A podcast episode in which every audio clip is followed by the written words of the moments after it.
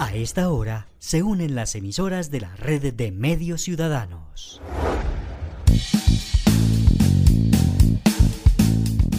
Entérate Eje, la radiorevista informativa con los hechos, actividades y personajes propios de nuestra región.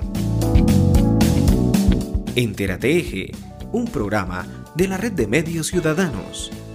Hola, ¿qué tal? ¿Cómo están? ¿Cómo les va? Feliz de saludarlos, estar de nuevo con ustedes aquí sintonizados a la misma hora por este mismo dial a través de nuestras emisoras de la red de radios ciudadanas en este inicio de la Semana Santa, de la Semana Mayor, tiempo de reflexión, de orar, pero también de vacaciones, de descanso, de conocer, de disfrutar, de descansar, de pasarla con la familia, de ir a visitar esta Colombia tan hermosa que tenemos. Ojalá el clima, las vías nos lo permitan.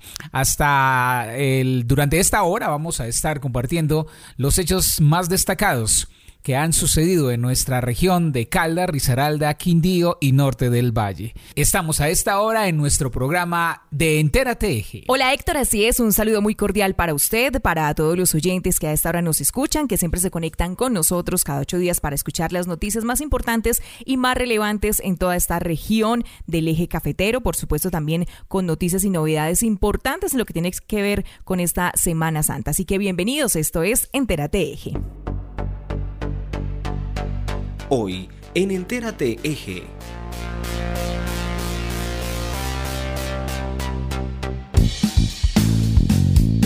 Estas son las noticias que vamos a desarrollar hoy. Comienza la Semana Santa y las autoridades en Quindío están listas. En Caldas, 2.000 hombres vigilarán los principales lugares para garantizar la tranquilidad de propios y turistas. En Risaralda, las autoridades garantizan hombres en todos los frentes para cubrir los 53 municipios del eje cafetero. Puestos de guías turísticos están listos en los diferentes municipios del Quindío para orientar a los visitantes. Autoridades de atención y prevención de riesgos en Caldas lamentan la cifra de víctimas que deja a la fecha la temporada invernal. El ministro de Salud dice que el gobierno garantiza la atención para los usuarios de las EPS liquidadas. En Caldas, el Hospital Santa Sofía estrecha vínculos con la EPS para garantizar atención. Población de la Merced y la Felisa afectadas por falta de suministro de agua potable. Y como cada ocho días, las noticias del gremio cafetero, lo que pasa en los municipios, en las voces de nuestros periodistas y la selección de don Fernelo Campo sobre la música. Bienvenidos, esto es Entérate Eje.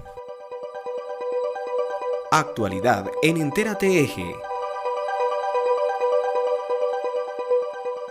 Garantizar la tranquilidad en los municipios y las vías del Quindío es la prioridad de las autoridades, quienes han dispuesto operativos permanentes y acompañamiento a los visitantes y residentes del departamento. Hola a todos, como siempre un saludo muy especial desde Enterate Eje. Muchas gracias por permitirnos llegar hasta sus hogares en los diferentes municipios del eje cafetero. La seguridad es la prioridad durante la Semana Santa para las autoridades en la región y para ello, en el Quindío, 1.500 policías asegurarán la tranquilidad de los viajeros. Además, los ejes viales estarán permanentemente custodiados por las autoridades en todo el departamento. El coronel Jorge Mauricio Córdoba, comandante de policía del Quindío. Eh, este es un trabajo articulado, se viene desarrollando desde ya hace bastante tiempo pensando en la sostenibilidad del departamento liderado desde la Secretaría del Interior de la Gobernación. Obviamente eh, estamos aportando a través del plan Semana Santa que es Apasionate por la Vida o con las tres estrategias que es Apasionate por la seguridad, por la responsabilidad y por el medio ambiente, con unas recomendaciones ya muy puntuales, eh, obviamente buscando ese, mm, esa visita, proteger esa visita a los turistas y obviamente el cuidado de las personas que residen en el departamento. Eh, en esto pues hemos entregado unas recomendaciones bastante especiales que nos van a ayudar a mejorar eh, algunas cosas que se han presentado como errores en, en, otros sitios del departamento, proteger y cuidar también la información que se le va a entregar a los turistas y ese trabajo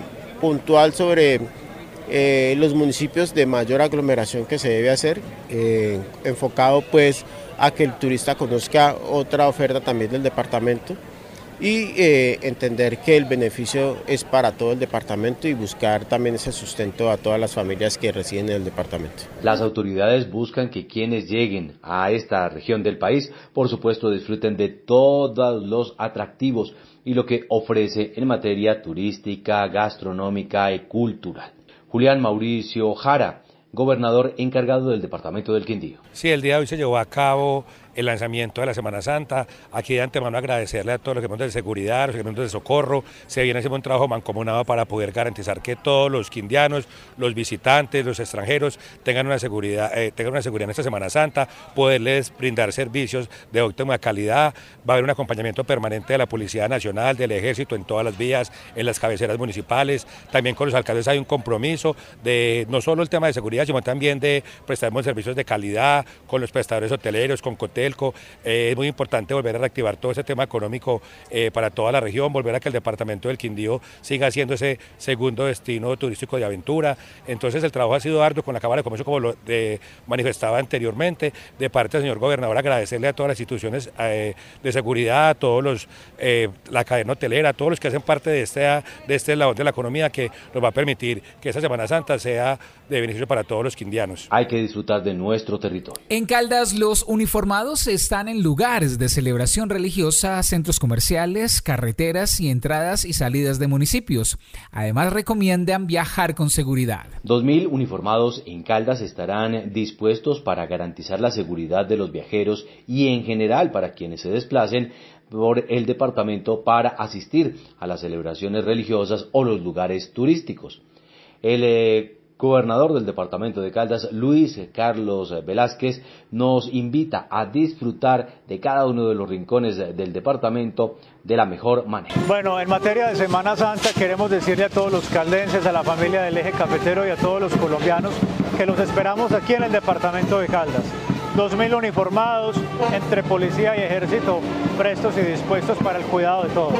Vamos a estar muy pendientes en las principales vías de acceso en lugares de destino de turismo de lo religioso, centros comerciales, en diferentes aglomeraciones, para que vengan, descansen, eh, recen, le den gracias a Dios porque eh, venimos de una pandemia muy complicada y hoy por fortuna vamos a tener una Semana Santa tranquila, con total libertad, hacer uso de los elementos de bioseguridad, respetar las reglas de tránsito y hacer un uso delicado, debido, prudente del alcohol. Asimismo, las autoridades estarán dispuestas en cada rincón de nuestro territorio. El mayor Fernando Medina, comandante del Distrito 1 de Chinchina en el departamento de Cali. Policía Nacional en este momento contamos con más de 1.100 hombres, los cuales van a estar apoyando la Semana Mayor. Vamos a estar tanto a lo ancho como a lo largo del departamento, en cada uno de nuestros municipios, tanto en el casco urbano, en la zona rural, pero también en nuestras vías nacionales. Caldas invita a que disfruten de sus 27 municipios. Por su parte, las autoridades en Risaralda esperan que todo se dé de la mejor manera durante toda esta semana y al mismo tiempo aseguran que cada rincón tendrá vigilancia de ejército y policía. Desde Risaralda, la comandante de la policía en el eje cafetero, la brigadier general Sandra Patricia Hernández, dice que la policía en general y también la especializada en turismo, así como los carabineros, están listos para apoyar la seguridad de la región durante toda esta Semana Mayor para los católicos. Sandra Patricia Hernández, comandante de la Regional 3 de la Policía en el Eje Cafetero. Tenemos ya dispuestos los dispositivos policiales, más de 5.000 policías, exceptuando el modelo nacional de vigilancia comunitaria por cuadrante que realizará su labor propia en cada uno de los sectores eh, y barrios donde requerimos esta presencia mm, importante. Pero el resto de personal, las especialidades, el apoyo de la Escuela Alejandro Gutiérrez, donde nos va a enviar un número importante de policías, las mismas planas mayores, la Policía de Tránsito y Transporte, la Dirección de Protección a través de su Policía Ambiental y de Turismo, pues va a salir a atender todos nuestros ciudadanos, no solamente los ciudadanos nativos aquí del eje cafetero, sino también aquellos que vienen de las ciudades capitales como Bogotá y seguramente de otros países para nosotros poder brindar esa seguridad tan añorada a partir del día viernes. Vamos a tener varios lugares importantes, entre ellos Santa Rosa de Cabal. Sabemos que las catedrales y las iglesias donde sabemos que va a haber mayor afluencia de público, pues ya tenemos dispuestos un personal, entre ellos auxiliares femeninas, alumnos, pero siempre supervisados por un profesional de policía, donde nosotros vamos a dar unas recomendaciones y a generar unas campañas importantes para evitar que ellos sean víctimas seguramente de hurto, seguramente de estafa, de chalequeo, de raponazo, por aquellos lamentablemente delincuentes que seguramente también van a llegar a hacer de las suyas, pero vamos a estar nosotros muy articulados, no solamente la policía porque tenemos algo importante y es la misma ciudadanía a través de esta red de participación cívica, a través de estas líneas que hemos venido divulgando para los diferentes delitos, el 123, la línea 769 eh, para los actores viales, la línea para atención a la mujer como es la 155, la línea del Gaula, eh, la 165. Entonces, creeríamos que ya estamos más que preparados y listos para poder asumir esta gran responsabilidad. Ya tenemos dispuesta la Policía de Tránsito, Invías, que también ha hecho una tarea importante, las autoridades político-administrativas, los tránsito azules, tenemos la maquinaria y la logística para poder atender cualquier siniestro accidente vial que se llegue a presentar en alguna de las vías importantes del eje cafetero. Ahí está pues la seguridad para todos con el objetivo de que podamos disfrutar de cada uno de nuestros 53 municipios en Caldas, Quindío y Risaralda. En el Quindío, cada municipio cuenta con varios puestos de información turística, cuyo propósito es estar dispuestos a cada momento para orientar a los visitantes y de esta manera garantizar la de cada atractivo turístico. 23 puestos de control e información turística estarán dispuestos en los 12 municipios del Quindío con el propósito de orientar a los turistas que se espera lleguen de forma masiva a los diferentes sitios turísticos del departamento y así garantizar el acompañamiento pleno a todos los que requieren. Carlos Andrés Arredondo Salazar, secretario de Turismo, Industria y Comercio del Quindío. Tenemos una estadística suministrada por los diferentes gremios de la cadena del sector turismo. Eh, esperamos tener más o menos eh, unos 100 mil visitantes en esta semana de Semana Santa, de sábado a domingo. Eh, ya tenemos un porcentaje ya de ocupación hotelera cercana al 95%, un porcentaje muy alto también de ventas en los diferentes parques temáticos y estamos haciendo un trabajo de la mano con las diferentes autoridades eh, de policía, ejército, Secretaría del Interior para poder brindar la seguridad a los visitantes tanto nacionales como extranjeros. El señor, el señor gobernador quiere enviar un mensaje de tranquilidad, de seguridad a los visitantes tanto nacionales como extranjeros y a, y a los mismos quindianos que van a estar esta semana de receso de Semana Santa en el Quindío, donde vamos a trabajar de manera articulada con los diferentes organismos de vigilancia y de prevención para que brindemos todos los mecanismos de seguridad para esta semana de receso en Semana Santa. Vamos a tener cobertura en los 12 municipios del Quindío, incluyendo la ciudad capital, con eh, presencia de eh, funcionarios de la Secretaría en el terminal, el aeropuerto, en los diferentes municipios, lógicamente una mayor cobertura en los municipios que estadísticamente son más visitados, el caso de Finlandia y el municipio de Salento, el Valle de Cocora, pero como tal vamos a tener cobertura en los 12 municipios del Quindío. Y es que según Cotelco, en el departamento del Quindío, pues cerca del 80% de la capacidad hotelera tiene reservas de visitantes para esta semana. Entérate Eje la temporada de lluvias continúa dejando víctimas en los diferentes municipios de Caldas y el balance hasta el momento es desalentador, ya que cada vida que se pierde representa el dolor para muchas familias. Las autoridades recomiendan tener precaución y alertar por situaciones de riesgo. El IDEAM y las autoridades de atención y prevención de riesgos en Caldas anuncian lluvias durante toda la Semana Santa. Solamente en esta parte del departamento se han presentado muchísimas situaciones de riesgo, pero también esto se prevé en tema de lluvias para todo el país. Al mismo tiempo, presentaron un balance lamentable de las víctimas que ha dejado la temporada invernal durante este año 2022 y pide tener medidas preventivas para todas las personas. Carolina Restrepo, jefe de la Unidad de Prevención y Atención de Riesgos de Caldas. Dos personas resultan afectadas, una de, una de ellas desafortunadamente pierde la vida en esta situación y la otra pues fue rescatada con vida y ya eh, fue tratada en un centro asistencial del municipio de Manizales. En este sentido, entonces, hacemos un balance de 12 personas a la fecha eh, fallecidas en esta temporada invernal en el departamento y eh, hacemos, continuamos haciendo la gestión desde las diferentes administraciones municipales, eh, desde un llamado de atención para que constantemente estemos trabajando por la prevención del riesgo. Eh, sabemos que en el departamento los principales fenómenos amenazantes son los movimientos en masa, inundaciones y avenidas torrenciales y de acuerdo a esto eh, se requiere que las estrategias municipales de respuesta a emergencia estén actualizadas para poder actuar eh, de la mejor manera cuando ocurran las situaciones de emergencia. Lamentable la cantidad de víctimas, hay que estar siempre atentos para prevenir. Estamos en Entera Eje. En su visita a Dos Quebradas y Pereira, el ministro de Salud dijo que desde su cartera se trabaja con el ánimo de buscar que las EPS paguen sus deudas y que los usuarios de las que han tenido que ser liquidadas no dejen de recibir sus servicios de atención. El ministro de Salud, Fernando Ruiz, en su visita a Risaralda, dijo que se están preparando para que las personas pertenecientes a las EPS liquidadas sigan contando con los servicios necesarios y así garantizar el cubrimiento normal y oportuno en salud para todos. Fernando Ruiz, ministro de Salud.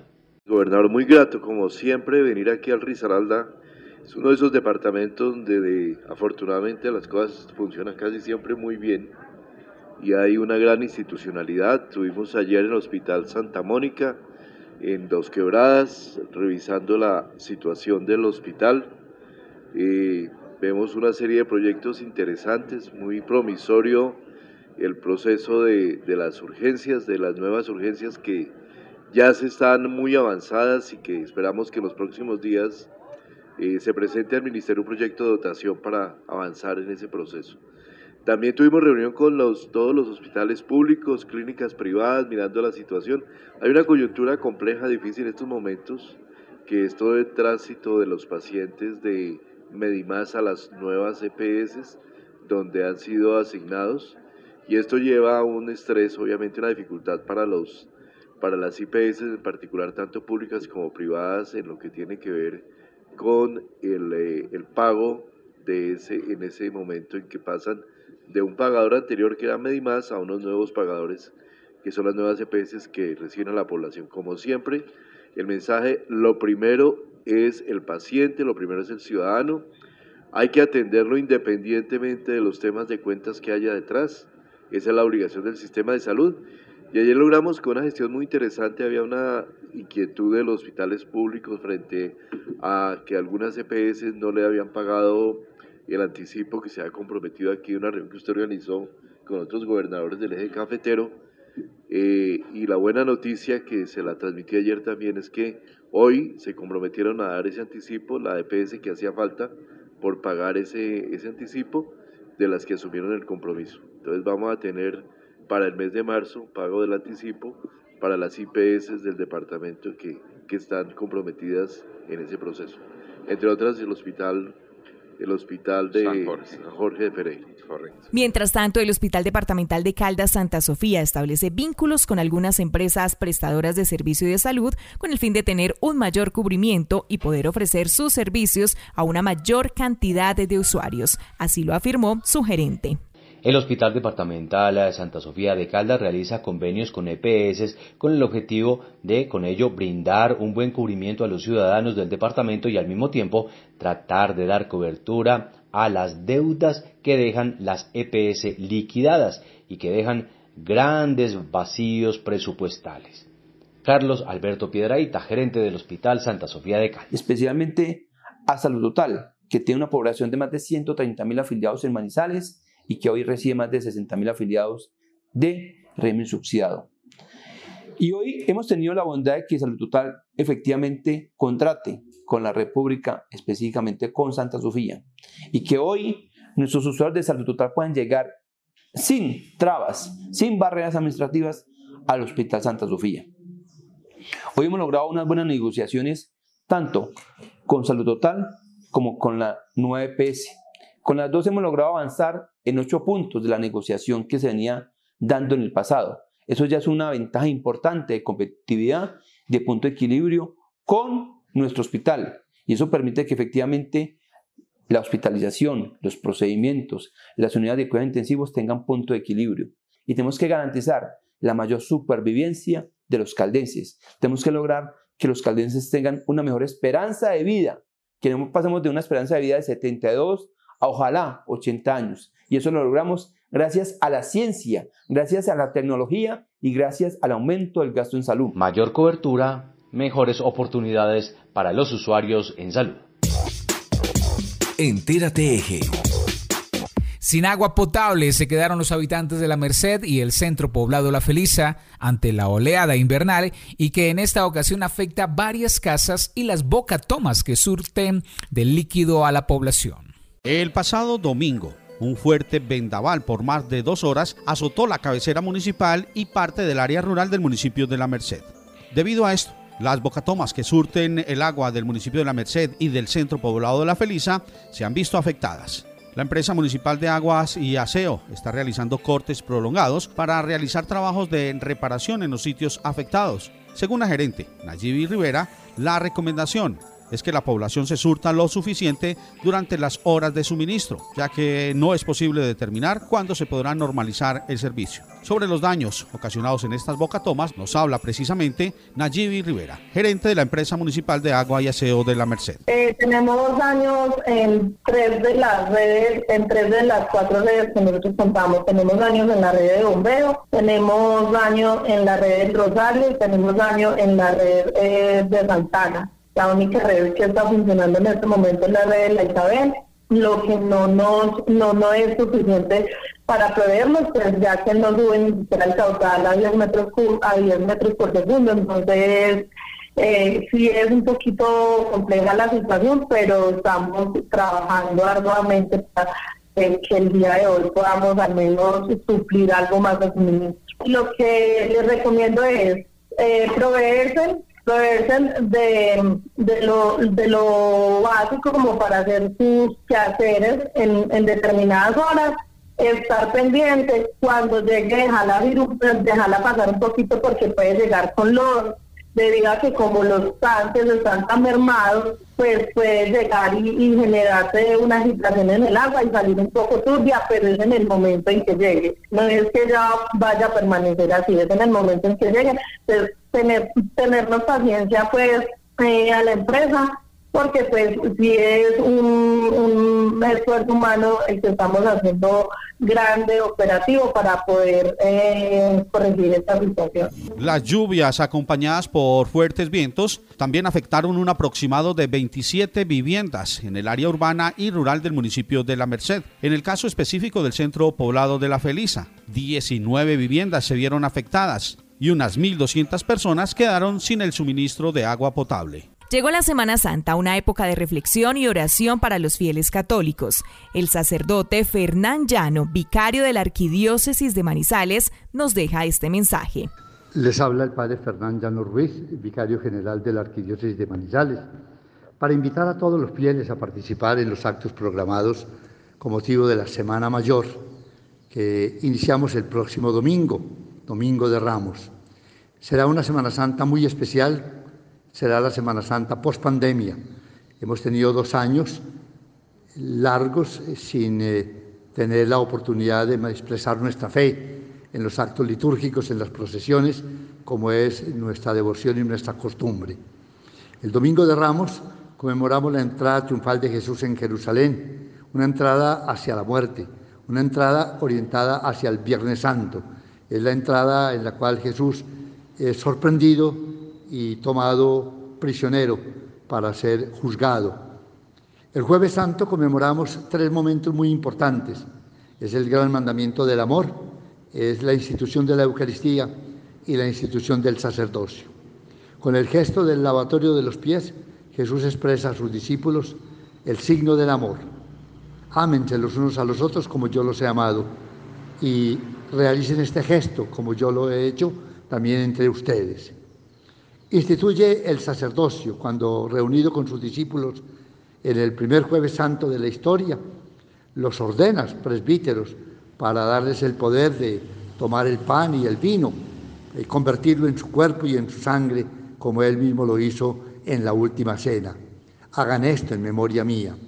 Llevamos más de 20 siglos realizando este mismo gesto de amor cuando existe un altar una mesa, un pan, un vino y un sacerdote ordenado pronuncia estas mismas palabras, se realiza el gesto de la presencia real de Jesús en la Eucaristía. el pan y el vino compartidos y partido para el mundo es Jesús que se nos da como alimento. Yo soy el camino, la verdad y la vida, dice el Señor. Yo soy la luz del mundo. Quien, habla en, quien anda en tinieblas no tema, porque yo estaré siempre con ustedes.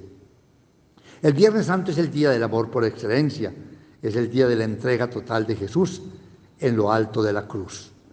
Es la oportunidad para morir también con el Señor, pero entendiendo esas palabras que nos da desde la cátedra sagrada, la cátedra del perdón, del reconocimiento del paraíso para el, ladrón arrepentido, el, recibir a María como madre cuando nos la entrega en la persona de Juan, para no desesperarnos diciendo, Dios mío, Dios mío, ¿por qué me has abandonado? No, es tener la esperanza y la serenidad y la confianza de que todo lo tendremos en el Señor que nos ayude, que nos protege, que nos guarda, para luego entregar el Espíritu como lo hizo, culminando así la misión que el Padre le había encomendado y entrar en un momento de silencio y de esperanza, acompañando a la Virgen Dolorosa en la espera de la resurrección gloriosa.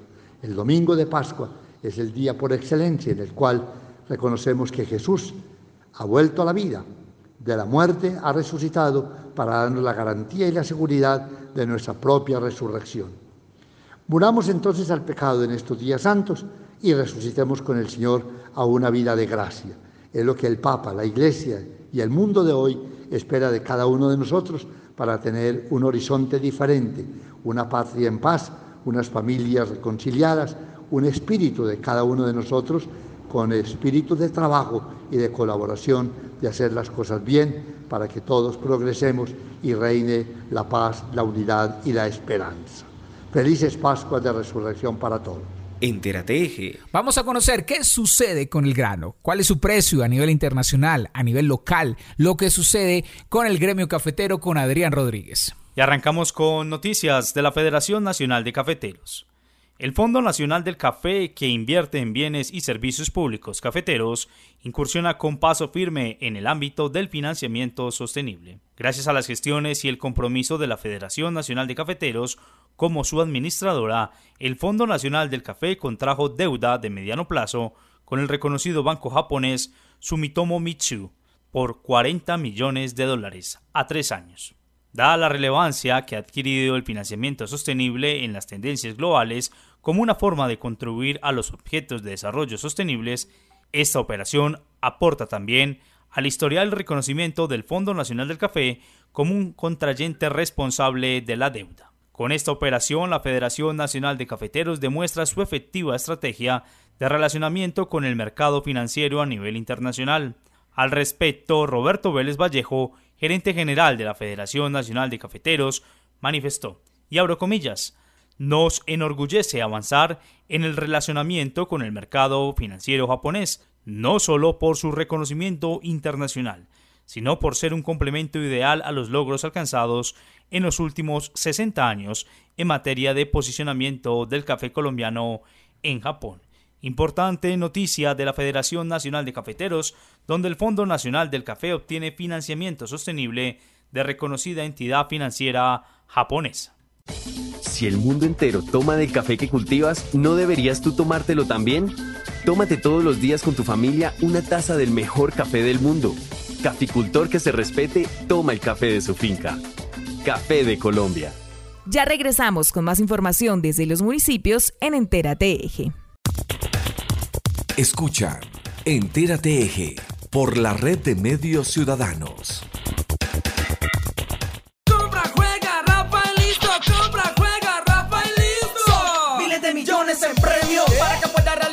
Tus sueños. Te pagan de una todo al instante y se consigue todo el eje cafetero. Son miles de millones en premios. Hoy de una compro, juego, raspo y listo. Adquiérelo en su suerte. Autoriza Coljuegos. Atención, si usted es usuario de la nueva EPS y Salud Total, recuerde que el Hospital Santa Sofía es la red primaria para la atención de todos sus servicios de salud. Para mayor información, comuníquese a través de la línea 606-887-9200, extensión 520. El sistema de alumbrado público de Manizales es un patrimonio de todos. Protegerlo y velar porque su infraestructura esté en buen estado debe ser compromiso de cada uno de nosotros. Los invitamos a denunciar y reportar los daños, robos o anomalías en las luminarias de tu barrio escribiéndonos al WhatsApp 350-405-3493 o puedes contactarnos a las líneas 889-1020 y 889-1030. Por una Manizales más grande en Imbama iluminamos y proyectamos tu futuro. ¿Sabías que una familia en promedio desperdicia entre 1.600 y 1.900 litros de agua al año? Por eso, desde Empocaldas, los invitamos a optimizar el uso del líquido vital, cerrando las llaves de suministro cuando no las utilices y tomando duchas no tan prolongadas. De esta forma, estamos construyendo el bienestar de todos los caldenses. Tres consejos para tu moto manejar. Usa el casco, cuida de tu vida y la de los demás. Uno. Párale bola que esto es bien cierto. El casco debes llevarlo bien puesto. Dos. Úsalo siempre bien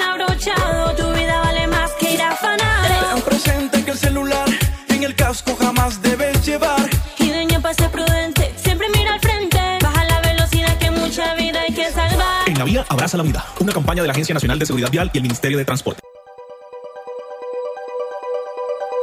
Por la red de medios ciudadanos, escuchan Entérate Eje.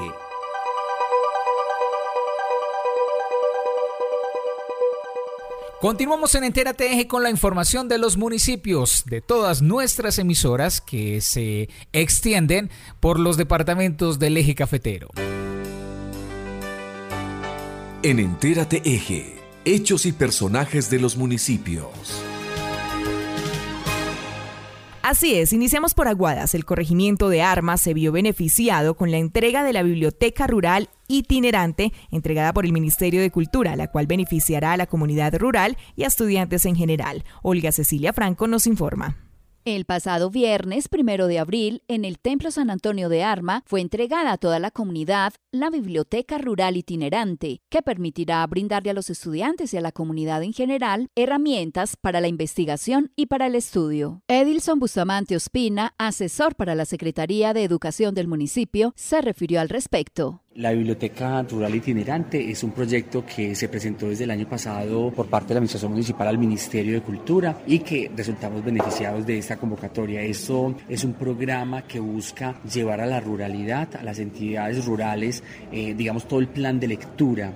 Y a partir de ahí nosotros fuimos beneficiarios con una de las maletas eh, de este plan nacional para el corregimiento de arma. Entonces, ¿qué es lo que vamos a hacer ahí? Eh, digamos que el proceso incluye varios, varios temas. Lo primero que hay, una dotación que se entrega, una dotación que comprende, por un lado, todo un equipo, digamos, tecnológico que consta de un video bin, de un equipo, de eh, una tablet y de un computador. Hay toda una maleta educativa con más de 120 volúmenes de libros digamos, para los niños y adolescentes, y hay un componente ya más de material pedagógico para la construcción con ellos, eh, digamos, de, libros que ellos mismos puedan crear a, través de las nuevas narrativas. Este proceso entonces es, una oportunidad muy valiosa porque quiere decir que ya el municipio de Arma va a contar con esta dotación para que, digamos, la comunidad empiece a adecuarse y, digamos, apropiarse de este espacio. ¿Con qué? Que un presidente de una Junta de Acción Comunal diga, vean, yo me la quiero llevar para tal parte, para hacer tal actividad, hacer un cineforo, para, yo me la quiero llevar para hacer tal actividad con, con, con la comunidad específica. Es decir, la idea es que no se quede solamente en la centralidad del corregimiento, sino también empiece a rotar por todas las veredas del corregimiento de Arma. Nosotros vamos, eh, digamos, también desde la Biblioteca Municipal Javier Ocampo López a estar muy atentos a incentivar este proceso. Inicialmente toda esta dotación va a quedar en la corregiduría del municipio, pero poco a poco la idea es que es eso, no sé que en la corregiduría, sino que empiece a rotar por diferentes espacios comunitarios, educativos, eh, directamente del corregimiento de Arma. Además, es una oportunidad muy valiosa para que la comunidad empiece a adecuarse y apropiarse de este espacio, pudiendo ser utilizado en diferentes actividades que los presidentes de juntas de acción comunal o personas del corregimiento o las mismas instituciones educativas puedan darle un buen uso y sea de esta manera un beneficio para todos. También en Aguadas, 45 motociclistas recorrieron desde Medellín la ruta hasta este municipio para destacar su potencial turístico. Julián Vanegas hace parte del Club Dominar de la ciudad de Medellín y como uno de los coordinadores de este valioso grupo, se acercó un momento a los micrófonos de RMC Noticias y nos comentó sobre la aventura y la adrenalina vivida al recorrer con 45 moteros desde la ciudad de Medellín estas agrestes montañas y los hermosos paisajes que tiene Aguadas para mostrarle a Colombia y al mundo como uno de los pueblos patrimonio de Colombia. Eh, un saludo para la red de medios, hago parte del Club Dominar Medellín y soy uno de los coordinadores eh, que lidera este grupo. Eh, no, la importancia de venir acá, siempre habíamos querido venir a esta zona. Tenemos mucha curiosidad en, en en explorar todos los, los sitios turísticos que tiene la ciudad como tal. La de las brumas, por ejemplo, es nuevo para mí. Entonces, somos un libro abierto y venimos a disfrutar un buen espacio aquí de la tarde de los sitios culturales de la misma zona y de su gente. Julián, ¿cuántos moteros llegaron al municipio? Viene una tropa de 45 motos. Inicialmente, como pueden observar, predomina la marca Dominar, que es nuestro club como tal, Club Dominar Medellín. Y hay otros vehículos eh, que es de la marca Benelli, una marca nueva que está llegando al país. Y otro club que estamos en una integración que es el con el club TRK de Benelli de Medellín también. Este tipo de actividades permiten la reactivación económica de estos municipios tan golpeados por esta crisis económica generada por el COVID-19. Claro que sí, total. Somos 45 motos, 45 pilotos. Súmele a eso la mitad en acompañante. Entonces creo que es un buen aporte a la economía que ha sido tan afectada por el tema de la pandemia últimamente. Pero precisamente porque escoger Aguadas. Porque es un municipio interesante, cultural y venimos detrás del Putas de Aguadas. Bueno, ¿y vas a llevar el pionono y el sombrero? Obvio que sí, un buen pionono para llevar y compartir en la familia. ¿Cuál es el próximo destino de este grupo que recorre sitios turísticos en Colombia? Eh, no, pues como te digo, los sitios son diversos. Queremos explorar mucho todo lo que es el tema de los municipios de Caldas, porque ya en Medellín, nosotros somos de Medellín y ya prácticamente hemos cubierto el 100% de los municipios de Medellín. Entonces estamos como expandiendo las rutas. Para usted, ¿quién es el Putas de Aguadas? Pues el Putas de Aguadas, considero yo que es una persona que sea hecha para adelante, berraca, que tenga pujanza. Bienvenido a Aguadas.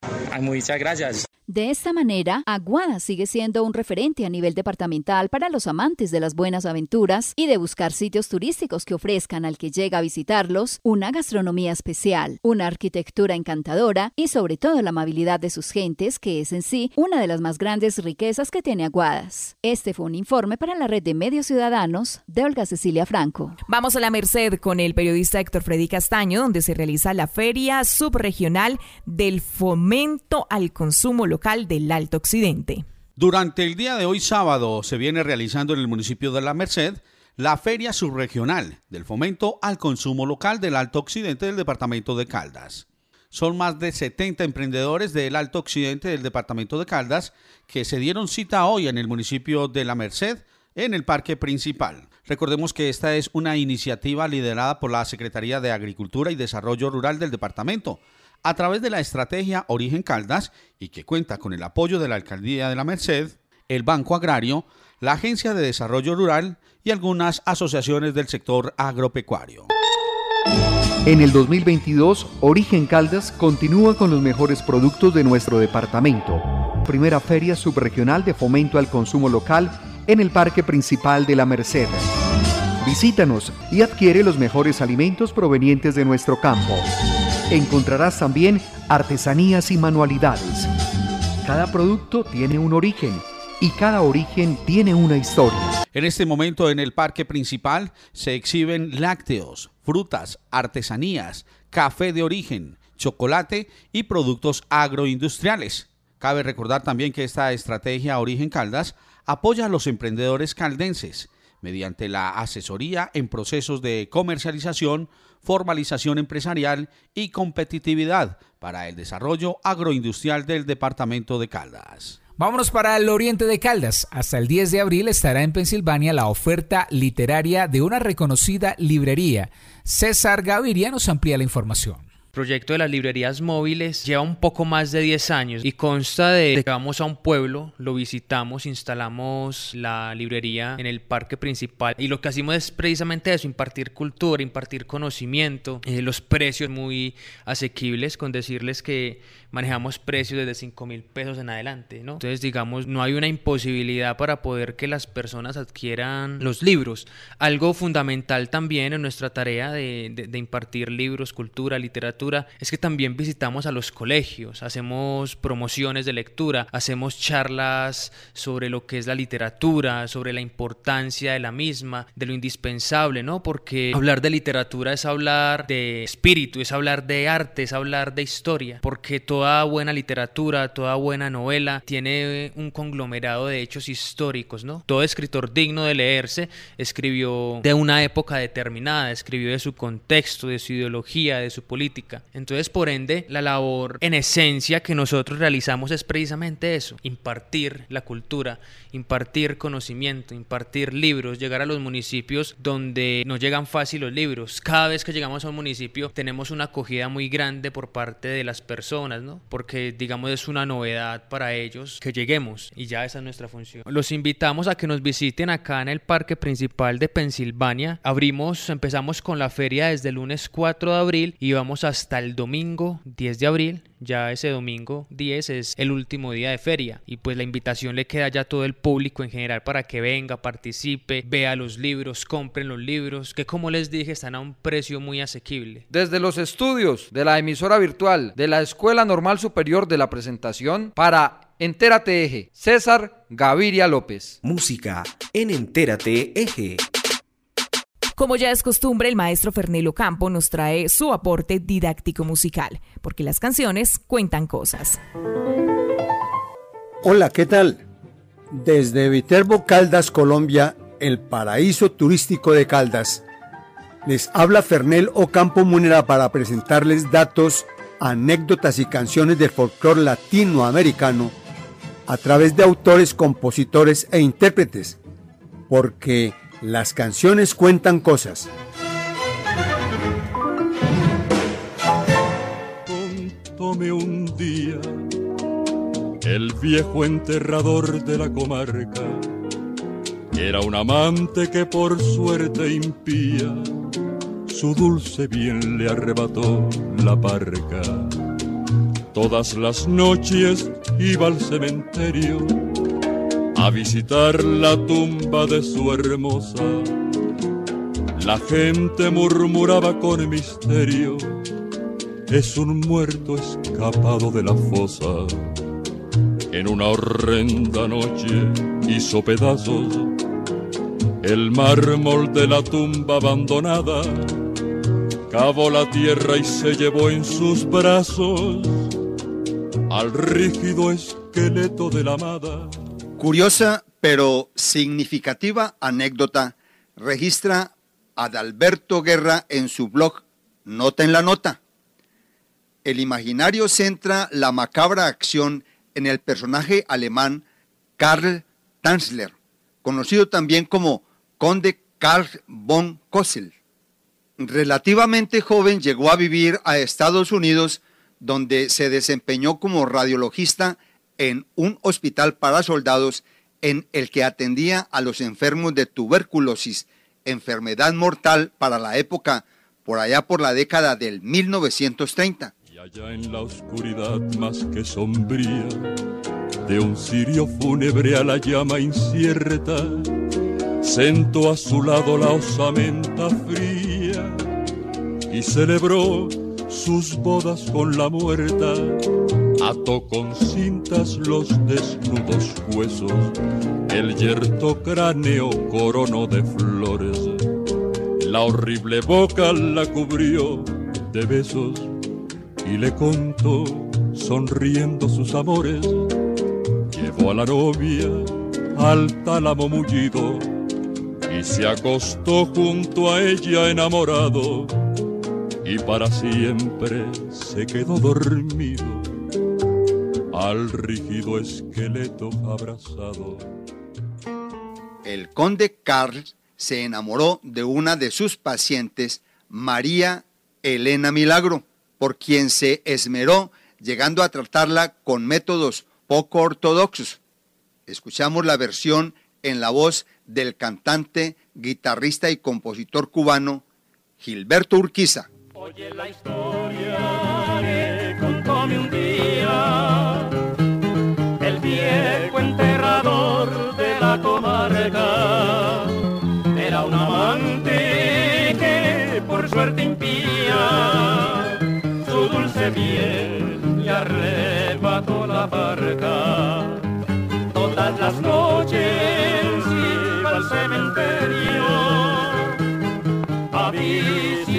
tumba de su hermosa. La gente murmuraba con misterio. Tratamiento singular, atenciones amorosas, todo esto no lograron recuperar a la paciente que murió. Tanzler construyó un mausoleo y desde entonces la visitaba todos los días y terminó llevándola a su casa donde compartió su cotidianidad con el cadáver. Escuchamos Bodas Negras en las voces del dueto de antaño. Nueve años después de la muerte de Elena, las autoridades intervinieron y arrestaron a Tanzler, quienes no pudieron obrar contra él. De esta historia nació el poema del sacerdote venezolano Carlos Borges, Boda Negra. La canción tuvo popularidad en la voz del colombiano Julio Flores, a quien se atribuyó su autoría equivocadamente. Magnífica la versión de Bodas Negras en la voz de María Guadalupe Araujo Young, la reconocida cantante, autora y compositora mexicana Ana Gabriel.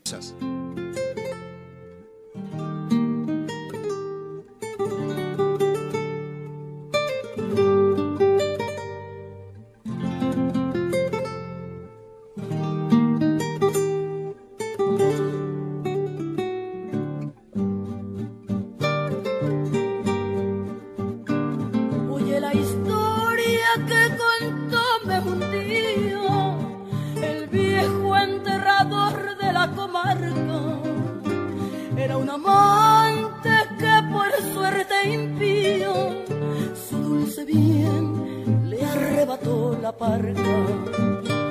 Todas las noches iba al cementerio a visitar la tumba de su hermosa. La gente murmuraba con misterio, es un muerto escapado de la fosa. En una horrenda noche hizo pedazos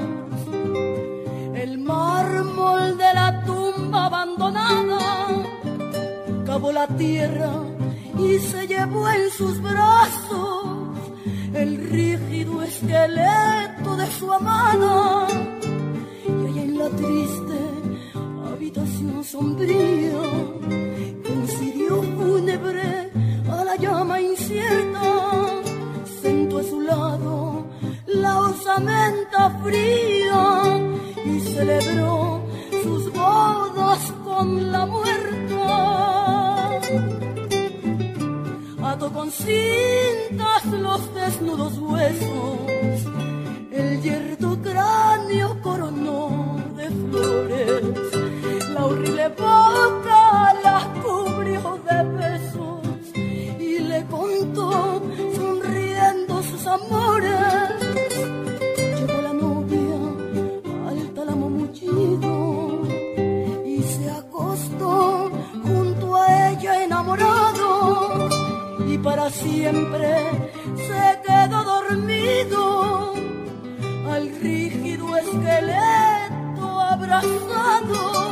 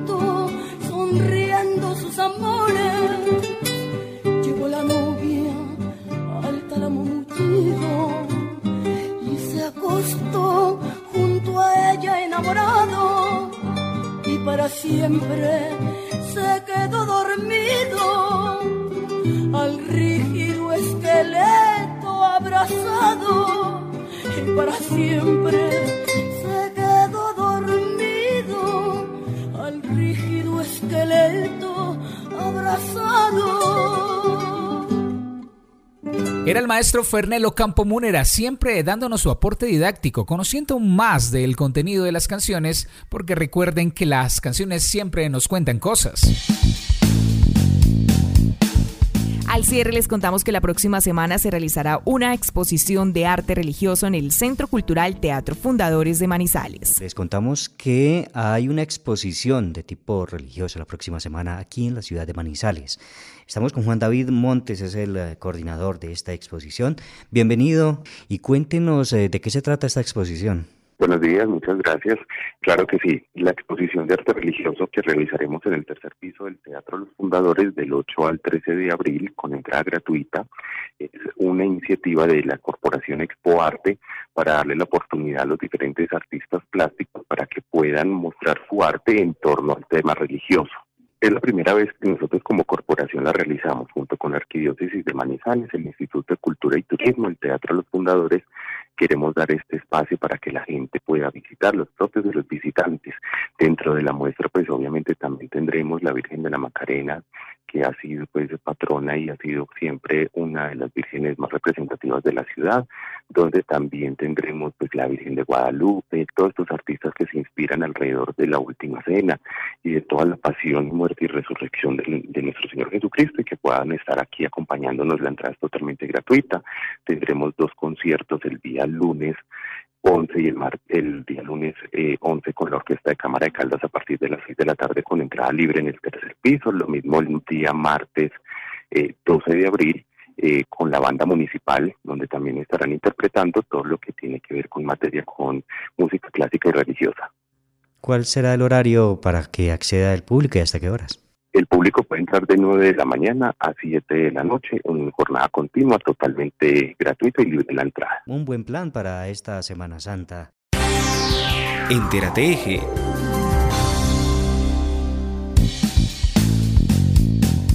Y cerrando Entérate Eje para esta semana, les contamos que la concesión Pacífico 3 está informando la operación de la vía entre La Feliz a La Pintada durante la Semana Santa. La concesión Pacífico 3 informa a nuestros usuarios y grupos de interés que la operación de la vía en el tramo La Feliza, La Pintada, durante los días de Semana Santa será de la siguiente manera. A partir del próximo jueves 14 de abril y hasta el domingo 17 de abril no se ejecutarán labores constructivas. Sin embargo, se tendrá tránsito normal controlado debido a que es un tramo en construcción, lo cual no permite el flujo continuo de vehículos en ambos sentidos de la vía. En este tramo vial se encuentran instalados actualmente 8 puntos de pare y siga. Los tiempos de espera se dan de acuerdo con el flujo vehicular. Se debe tener en cuenta que debido a la temporada de lluvias, estos tiempos pueden presentar variaciones. La concesión Pacífico 3 tiene un avance total satisfactorio de el 93% en las cinco unidades funcionales que lo componen. El tramo de vía La Feliza La Pintada, que conforma la unidad funcional 5, cuenta hoy con un avance del 69%. Recomendamos a nuestros usuarios de la vía programar los viajes con anticipación, transitar con precaución, atender las señales de tránsito, revisar el estado del vehículo antes de viajar, no exceder los límites de velocidad, evitar el uso del celular mientras conduce y tener en cuenta que nos encontramos en temporada de lluvias, las cuales pueden afectar las condiciones de movilidad en este corredor vial. Llegamos al final de Entera Teje. Los esperamos en 15 días. Mucho descanso, prudencia esta semana mayor. La emisión hoy llegó a ustedes a través de las emisoras Inmaculada Estéreo, Anserma Estéreo, Brisa FM, Mirador Estéreo, Dorada Estéreo, Pensilvania Estéreo, Angular Estéreo, Quimbaya Estéreo, La Bacana en Salento, Alcalá FM, Armonía Estéreo, La Campeona Estéreo, Azúcar Estéreo, Quinchía Estéreo, Radio Cóndor, UMFM, Viterbo Estéreo y Voces FM. Recuerden que también pueden ustedes escuchar nuestro programa en las plataformas de podcast. También agradecemos a todo el equipo de producción, Juan Alberto Giraldo, Adrián Rodríguez, Héctor Freddy Castaño, Olga Cecilia Franco, César Gaviria López, Arley DJ Blandón, Fernel Ocampo Múnera, la coordinación de Luz Adriana López y la dirección general de John Jairo Herrera Sánchez. Estuvimos con ustedes en la presentación Héctor Castro y quien les habla Adriana Ramírez. Entérate Eje, la radiorevista informativa con los hechos, actividades y personajes propios de nuestra región. Entérate Eje, un programa de la red de medios ciudadanos